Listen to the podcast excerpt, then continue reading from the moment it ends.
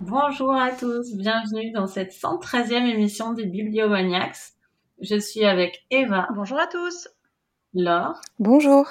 Léo. Bonjour. Et Claire. Bonjour. Pour parler cette semaine d'un document euh, assez passionnant qui s'appelle 209 plus Saint-Maur Paris 10e, autobiographie d'un immeuble de Ruth Zilberman, paru au seuil. Et c'est Eva qui va nous en parler. Exactement, Coralie. Ce document de Ruth Zilberman nous raconte, bah, comme tu l'as dit hein, dans le titre, euh, l'histoire d'un immeuble parisien qui se situe dans le 10e arrondissement.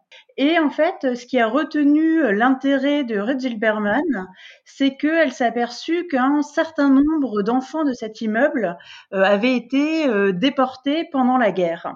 Et en fait, elle va nous raconter l'histoire de cet immeuble, mais euh, selon, on va dire, deux axes.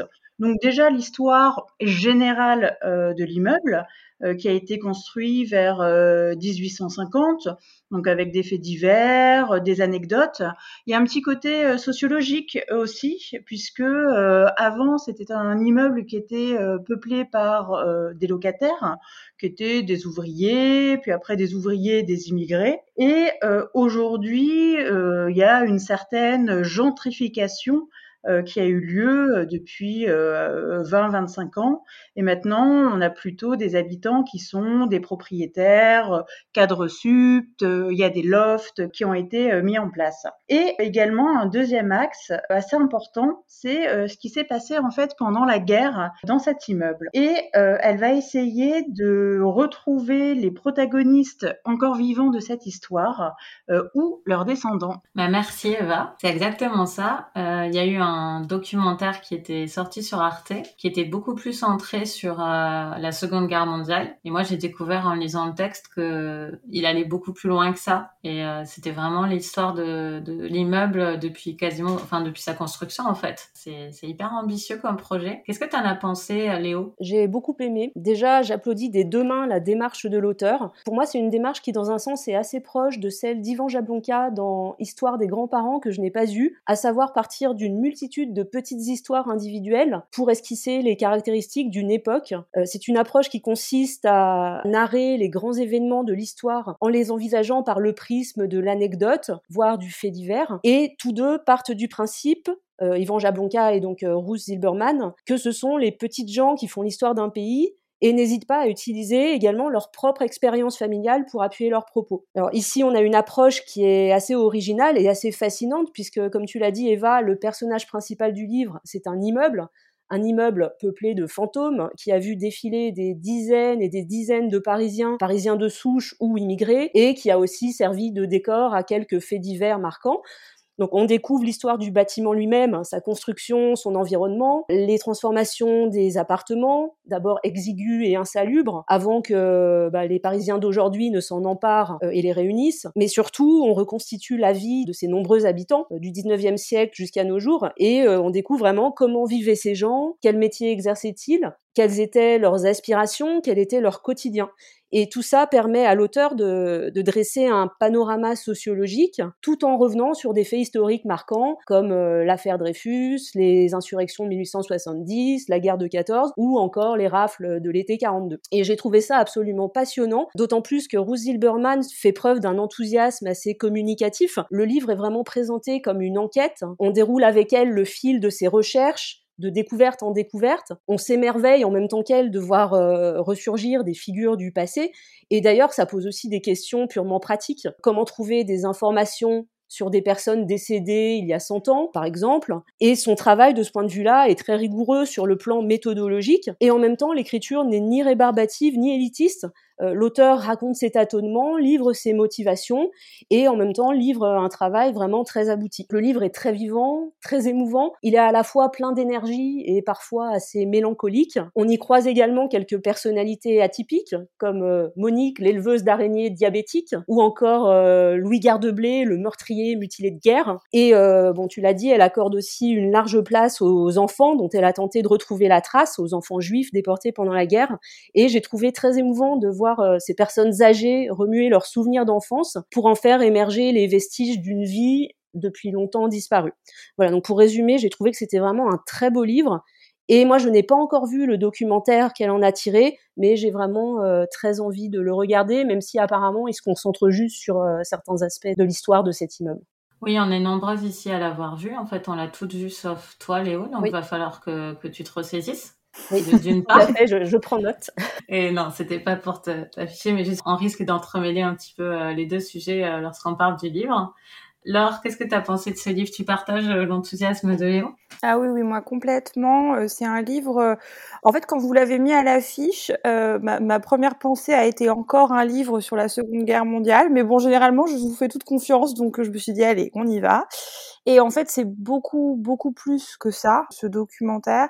Je vais pas répéter tout, ce qu'a dit Léo, mais moi, j'ai beaucoup aimé toute la partie, même avant la guerre, tout ce qu'elle raconte sur l'histoire de enfin voilà l'histoire de la commune euh, qui était peut-être une histoire que je connaissais un, un, peu moins. Enfin en tout cas pas à une échelle aussi euh, aussi locale aussi euh, quartier. J'ai appris plein de choses hein, vraiment sur ces parties là et après moi ce que j'ai vraiment mais adoré dans, dans ce livre en fait c'est la subjectivité de Ruth Zilberman qui a vraiment un, un, regard et une démarche que je trouve merveilleuse parce que c'est un peu comme une enquête en fait ce, ce, ce documentaire. Enfin elle retrace vraiment étape par étape comment elle a fait pour retrouver des gens. Puis il y a des moments, c'est complètement improbable. Elle publie des petites annonces dans des euh, journaux locaux à Melbourne et là, miracle, la mamie de 80 ans lui répond. Enfin, le, truc euh, absolument incroyable. Et elle aussi, elle arrête pas euh, de s'émerveiller euh, de ça. Elle a des espèces de focus. Il y a, il y a un enfant qui la captive, le petit Daniel Schulz. Elle arrive jamais à savoir finalement ce qu'il est devenu parce que bon, c'est une histoire qui est quand même très à trous en fait. Il y a plein de choses qu'elle n'arrive jamais à, à, reconstituer. Et donc oui, moi vraiment, j'ai trouvé ça brillant, très personnel, tout en s'intéressant aux autres. Ça m'a beaucoup plu. Et moi, j'ai vu le, documentaire euh, après, euh, et je pense peut-être un peu trop proche de ma lecture parce que j'étais encore transportée d'enthousiasme, encore dans l'affection pour les quelques personnages qu'elle a retrouvés. Et en fait, moi, ça m'a un petit peu déçu. Du coup, le, documentaire, qui, est bien, hein, franchement, il, c'est, c'est bien fait. Elle connaît, elle connaît bien son travail. Mais déjà, elle, elle est bizarrement beaucoup moins là. Elle explicite pas du tout ses motivations. Elle explicite pas trop non plus son, son travail d'enquête. Et en plus, elle se centre vraiment plus sur les enfants disparus de la rue Saint-Maur plutôt que sur l'immeuble. Enfin, d'ailleurs, ça porte pas le même titre et je pense que c'est pas un, hasard. Hein. C'est complètement volontaire comme démarche. Mais du coup, moi, ça a un peu bougé le prisme et euh, même si je l'ai trouvé bien, vraiment pas aussi bien que le livre. Voilà. Autrement dit, si vous avez vu le documentaire sur Arte, comme beaucoup de gens, parce que c'est un documentaire dont on a énormément parlé quand il est sorti, surtout n'hésitez pas à lire le livre. C'est pas du tout une redite. Ah oui, non, c'est très important de, augmente, de le. Ça augmente euh, de manière exponentielle, je trouve, son, son propos. Euh, Claire, toi, tu as vu le documentaire cet après-midi. Qu'est-ce que tu as pensé du, bah, des deux et puis du, du livre en particulier bah Déjà, j'étais ravie que vous m'invitiez sur cette affiche parce que c'était un livre que je voulais lire depuis longtemps. Et je n'avais pas eu l'occasion, donc c'était l'occasion parfaite. Et dès que j'ai ouvert la première page, je me suis dit que c'est un livre qui allait me parler. Parce que la première phrase, c'est les immeubles de Paris sont un peuple vivant. Et moi, c'est quelque chose que je me suis souvent dit quand je me promène dans Paris. J'adore regarder les façades, imaginer les histoires derrière les immeubles. Et là, euh, je me suis dit, c'est génial. Euh, voilà quelqu'un qui va euh, remonter le fil de l'histoire d'un immeuble et qui va nous montrer à quel point les bâtiments retiennent un peu nos souvenirs et peuvent livrer nos souvenirs. Et pour moi, c'est vraiment ça, en fait. C'est D'ailleurs, elle le dit à un moment, c'est ce livre, c'est montrer l'architecture sensible de la mémoire, à la fois par le prisme des petites gens dont parlait Léo, et en même temps par le côté de la grande histoire qui vient justement bouleverser la vie des petites gens, que ce soit la commune ou la Seconde Guerre mondiale dont on parle pas mal. Et j'ai trouvé ça vraiment très beau de voir comment justement l'immeuble, au fur et à mesure des déambulations de l'autrice, livrait un peu tous ses secrets, remontait le fil de la mémoire et nous livrait quelque chose de très très émouvant. Le documentaire, j'ai l'impression qu'elle l'a réalisé avant de d'écrire ce livre. Et euh, justement, je me demandais comment elle allait passer cette étape de euh, elle avait quand même filmé plein de scènes et comment elle allait pouvoir montrer les émotions qu'il y avait dans ces scènes par les images, notamment les silences, les regards. Et je trouvais que c'était un vrai pari de le livrer par écrit. Et pour moi, c'est un pari très très réussi parce que euh, justement, on sent dans chaque scène de rencontre avec euh, les gens qu'elle va retrouver vraiment par hasard, euh, notamment cet échange Skype avec la dame dont tu parlais de Melbourne ou, ou cette jeune femme, enfin cette vieille femme d'ailleurs qu'elle va retrouver euh, via une de ses collègues, à ses parents qui habitent à côté. Je trouve ça assez dingue, toutes les démarches. C'est complètement dingue. C'est fou, hein. Euh, parfois, la vie réserve encore plus de surprises qu'un roman n'oserait écrire. Et euh, j'ai trouvé ça assez beau de voir comment elle arrivait à mettre des mots sur ces émotions-là et sur ces silences. Il y a énormément de scènes qui m'ont beaucoup émue. Euh, notamment, c'est vrai, les scènes euh, qui concernent la, les enfants retrouvés et qui se retrouvent à un moment dans, dans l'immeuble. Je trouvais ça très beau. Et j'ai notamment été très émue par Henri, si je me trompe pas dans le prénom, euh, l'Américain qui vient avec sa fille euh, visiter euh, le 209 rue Saint-Maur et qui dit euh, devant la porte est-ce que mes parents ont touché cette porte? Est-ce que c'était les pavés d'origine? Est-ce qu'ils ont été heureux? J'ai trouvé ça très beau qu'elle arrive à nous passer toute l'émotion justement de ce de cette béance qu'ils ont portée toute leur vie. Et, euh, et puis, il y a les autres parties historiques aussi, à la fois la commune, etc., qui m'ont beaucoup intéressée. Après, moi, j'ai juste été un petit peu perdue dans la façon dont le livre était construit. Euh, Peut-être parce que j'étais un petit peu fatiguée, mais je trouvais que parfois la construction était un peu éparse et m'a un peu perdue, notamment euh, par rapport au chemin qu'elle emprunte euh, pour raconter l'histoire le fait qu'elle encastre parfois certaines périodes qui sont euh, disjointes chronologiquement parlant. Mais euh, voilà, j'ai trouvé ça très bien et j'ai regardé le documentaire cet après-midi et été vraiment très émue de voir les images euh, bah, des, justement des enfants de la rue Saint-Maur parce que c'était des images que je m'étais euh, imaginées via ces mots et finalement les images étaient à la hauteur des mots qu'elle avait mis et j'ai vu les personnes prendre vie devant moi et je vous avoue que j'ai eu souvent des larmes en fait. J'ai trouvé ça très très beau de voir euh, tous ces personnages qu'elle avait évoqués dans son livre. Oh là là, magnifique. Eva oui, bah moi j'ai un avis qui est euh, relativement similaire à, bah, au vôtre, hein, à ceux qui ont déjà été exprimés. Enfin, déjà moi, au niveau de la démarche, enfin, je trouve ça absolument génial parce que, enfin, c'est vraiment le genre de choses qui m'intéresse. Ce genre d'enquête, moi, je, enfin, je me verrais bien aussi, pareil, euh, euh, faire des enquêtes comme ça. On te verrait bien aussi, Eva. On te verrait bien. des enquêtes un peu, enfin voilà, sur euh, un élément euh, qui m'aurait interpellé, euh, me lancer sur une grande enquête sur Internet avec des coïncidences folles, des anecdotes complètement improbables. Enfin franchement, je me suis totalement retrouvée dans les goûts de Rudy Berman, dans ses dans ses appétences, dans sa façon de, de voir les choses. Et effectivement, ça m'a passionnée. Enfin qu'elle nous révèle un peu les les coulisses de cet immeuble à différentes époques. J'ai bien aimé le côté euh, sociologique, hein, les, changements euh, sociologiques qui sont les changements sociologiques en fait de euh, Paris hein, qu'elle nous raconte. Mais c'est vraiment, enfin, j'avoue, j'ai eu un petit coup de cœur pour vraiment la période de la Seconde Guerre mondiale. Peut-être aussi parce que c'est une c'est une période que je que je connais mieux. Même si je dois dire aussi que, comme le soulignait Léo, le, le fait divers avec le mutilé de guerre de 14-18, j'ai trouvé ça absolument euh, intéressant. Mais c'est vraiment la période de la Seconde Guerre mondiale euh, qui m'a beaucoup intéressée et c'est pour ça aussi que j'ai tant aimé le documentaire que j'ai aussi vu après, puisqu'il m'a permis de mettre des visages sur toutes ces personnes qu'elle rencontre, sur toutes ces histoires personnelles. Et c'est vrai que, comme Claire, j'ai eu plusieurs fois les larmes aux yeux quand je les voyais, puisque en fait on on rencontre des personnes qui ont 80 ans, 85 ans, 90 ans, enfin vraiment des gens qui sont âgés, hein, même s'ils ont l'air très alertes, qu'ils ont toute leur tête. Et quand on les revoit dans cette cour d'immeuble, on voit en eux les enfants qu'ils ont été, leur façon de poser des questions, leur façon de se remémorer des souvenirs. Enfin, c'est vraiment comme s'ils se retrouvaient dans, dans la peau de, enfin, de l'enfant de 5 ans, de l'enfant de, de 10 ans qu'ils ont été. Vraiment, j'ai trouvé cette démarche euh, vraiment passionnante, très touchante. Et, comme Léo le soulignait un peu plus tôt, j'ai aimé aussi sa démarche, euh, sa méthodologie de vraiment aller à la source de tout, de pas forcément euh, prendre tous les témoignages qu'on lui donne comme comme si c'était la, pure vérité, de toujours aller dans une démarche qui n'est pas manichéenne, de creuser les choses, de croiser les témoignages, de toujours aller un petit peu plus loin que ce qu'on lui donne. Et, vraiment, c'est passionnant. Alors effectivement, je pense qu'il faut être quand même euh, de bonne disposition en fait pour lire ce livre, parce qu'il est assez dense, parce qu'il y a énormément d'histoires. parfois, ça s'éparpille aussi un, petit peu. J'ai un peu le même bémol que Claire.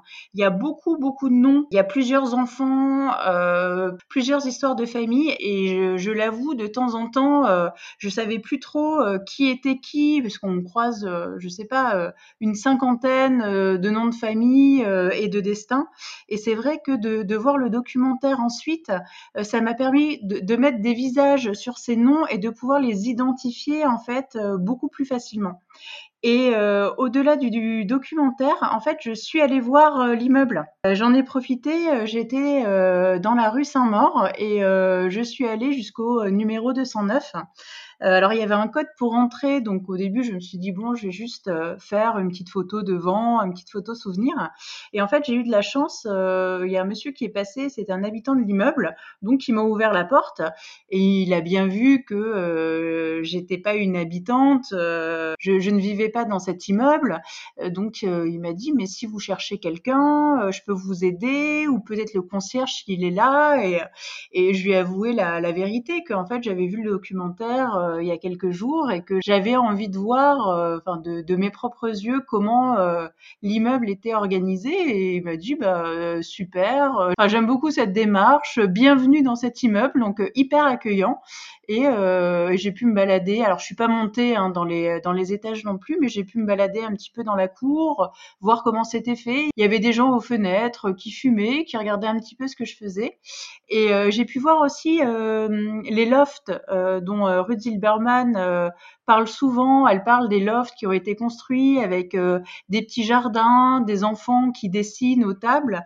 Et comme il faisait un petit peu froid, la nuit commençait à tomber, il n'y avait pas d'enfants, mais effectivement, il y avait les petits jardins, il y avait les, il y avait les Et c'était assez émouvant, en fait, d'être euh, dans cette cour et de voir cet immeuble euh, dont j'avais tant entendu parler, et dans le livre et dans le documentaire. Euh, je te rejoins complètement, Eva. Moi, c'est une rue que je connais très bien parce que mon fils y a vécu au, au 191 et au 212. Donc le 212 c'est juste à, côté, de l'autre côté de la rue, un peu un peu plus loin. C'est pour ça au départ en fait que j'avais trouvé l'intérêt à ce documentaire en apprenant qu'il y avait eu cette enquête sur un immeuble. Et puis c'est vrai que j'ai une fascination moi pour les fenêtres éclairées. je me projette beaucoup quand je me promène, euh, enfin comme plein de gens, hein, ça n'a rien d'original. Et donc c'est vraiment la démarche, euh, je l'ai trouvée euh, fantastique cette enquête sur cet immeuble. Euh, bon là, dans le livre, finalement, ce qui m'a le plus passionné, euh, c'est pas la Seconde Guerre mondiale parce que j'avais une, une, image très très forte du documentaire. Ça s'était imprimé dans mon esprit. Donc moi, c'est plutôt euh, ce qui était avant la Commune parce que j'ai très peu de connaissances sur ça. Et comme je vis dans le dixième, j'ai coché tellement de pages du livre parce que c'est des rues que je connais très bien et depuis que je vis ici depuis 2008. Et euh, c'est très émouvant d'avoir ces rues comme ça, si, si bien racontées euh, à travers l'histoire et aussi avec une telle émotion parce que par moments ça relève presque de la magie ou du certain hasard qu'il y a dans le livre. Tu disais Claire sur le sur la personne qui est liée au film, qui connaît une personne du 209. Il y a également là quelque chose qui m'a énormément ému. Je sais pas si vous l'avez euh, remarqué, enfin remarqué c'est sûr, mais retenu, c'est cette fille qui s'appelle Suzanne, cet ado de 16 ans qui s'appelle Suzanne, euh, alors que une personne précédente de l'appartement s'appelait comme ça dans l'enquête de oui, l'autrice. Oui, et, et d'ailleurs, il y, a les, euh, il y a les deux Suzanne euh, qui se croisent, ou il y a la sœur de Suzanne qui croise la nouvelle Suzanne. Oui, c'est c'est une, oui. c'est une fille diamant. Euh, le- L'ancienne Suzanne est C'est une ça. fille diamant, et la jeune Suzanne, elle habite dans un des lofts. C'est ça. Et je ah dans un des lofts. Je me rappelle plus que c'était dans un loft, mais c'est possible. Alors voilà, donc ça m'amène à la suite, c'est que je suis rassurée de ce que tu dis, Eva, parce que moi je pensais que c'était moi parce que je suis vraiment nulle avec les noms et tout. Par moments, euh, j'étais perdue, mais j'ai toujours réussi à raccrocher parce que comme elle contextualise bien les histoires, même si au début je savais pas exactement qui parlait, comme elle nous met vraiment de façon subjective avec ses propres euh, connexions, j'ai toujours euh, réussi à retisser les liens entre les histoires, mais pas toujours au début. Par exemple, quand tu rencontres quelqu'un, je réalise pas forcément tout de suite que c'est la sœur euh, du, euh, du, du fasciste ou des choses comme ça. Au fil de la lecture, il faut se laisser porter. Effectivement, on peut être perdu, mais en, je trouve on s'y retrouve euh, vraiment toujours et c'est c'est une lecture extrêmement euh, jubilatoire pour moi, malgré ces petits égarements euh, qui sont la nature même de ce genre d'enquête si foisonnante, et ben, pour dire le mot que tu, que tu là, entends. vraiment foisonnant. Qu'elle, elle devait avoir un petit, elle, elle avait des, des petits carnets avec des, des arbres généalogiques, des tas de documents euh, et tout. Et c'est vrai que moi, parfois, je me disais, mais mince, qui c'est euh, Mm. Henri, attends, c'est le fils de qui déjà Euh, Et puis bon, ils ont tous aussi des noms, euh, souvent de cette époque aussi. Donc à un moment donné, euh, se rappeler qu'en fait, euh, Albert, euh, c'était le voisin d'Henri, qui lui-même était le cousin de Jacob.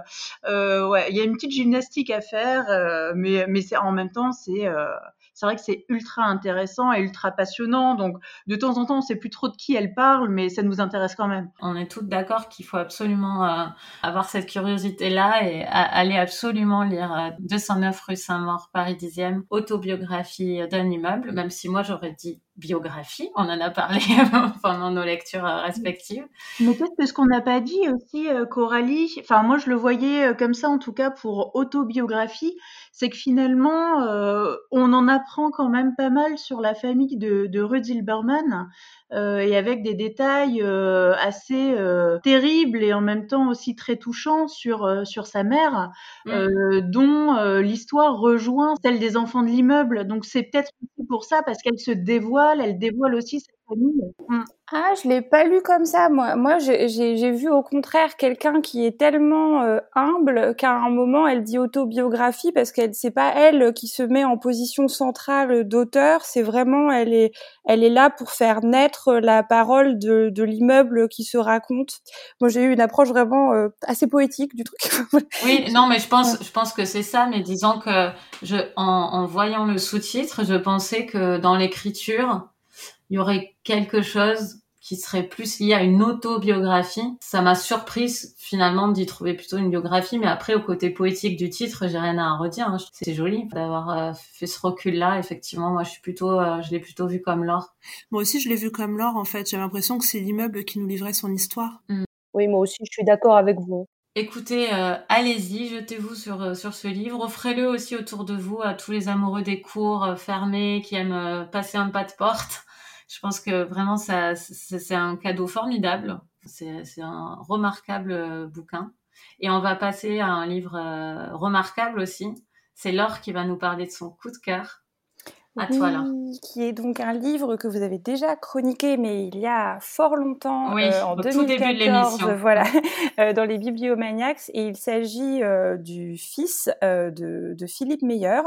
Et je me suis fait la réflexion qu'en fait, ça couvre grosso modo la même période que le 209 rue Saint-Maur, puisque c'est un roman qui se passe aux États-Unis, mais qui couvre la période de 1850 jusqu'à la fin du XXe siècle et euh, où on suit en fait euh, trois personnages issus euh, d'une même famille. Euh, qui est donc le fondateur, on va dire, de la dynastie, son fils Peter, et après l'une de ses petites filles qui reprend les rênes de son empire. Et en fait, euh, tout ce roman est une sorte euh, d'histoire euh, non enjolivée de la conquête des États-Unis et de comment les États-Unis sont devenus les États-Unis, à savoir un pays revendiqué par des personnes, enfin par des blancs, où il n'y a plus d'Indiens, où les Mexicains sont considérés comme une minorité. Euh, etc. Et donc en fait tout commence avec euh, Ellie qui est donc un fils de Rangers qui vit vraiment euh, à la marge enfin du bush américain. Et un jour il y a une attaque d'indiens euh, comanches qui massacrent toute sa famille et qui l'enlèvent lui et qui en font euh, progressivement l'un des leurs. Et c'est une expérience qui va le marquer très très durablement. Et même s'il retourne à un moment dans la civilisation occidentale il reste très très marqué par l'époque où il a vécu parmi les comanches. Et comme c'est une personnalité hors du commun il va euh, faire son chemin euh, dans la société à partir de rien, euh, construire d'abord un énorme ranch pour faire de l'élevage, et puis sentant que c'est plus là où le business se passe, il va se lancer dans l'industrie du pétrole. donc personnage hors du commun, personnage qui a une vision tout à fait particulière sur le monde de, de par ce qu'il a vécu, mais qui est aussi quelqu'un qui a une histoire très très violente et qui n'hésite pas à vous faire lui-même un usage massif de, de la violence euh, pour asseoir euh, son propre empire. Et en fait, c'est très intéressant parce que du coup, on suit toute l'ambiguïté euh, des personnages qui ont fait la conquête de l'Ouest finalement, et après l'héritage que ça laisse donc chez son fils qui est une personne extrêmement sensible et qui a beaucoup de mal à porter sur ses épaules les multiples bains de sang qui entachent l'histoire familiale, et ensuite sa petite fille qui a une personnalité très combative comme son grand-père, mais qui quand même a euh, voilà, doit naviguer dans, dans, cette histoire de conquête et de sang.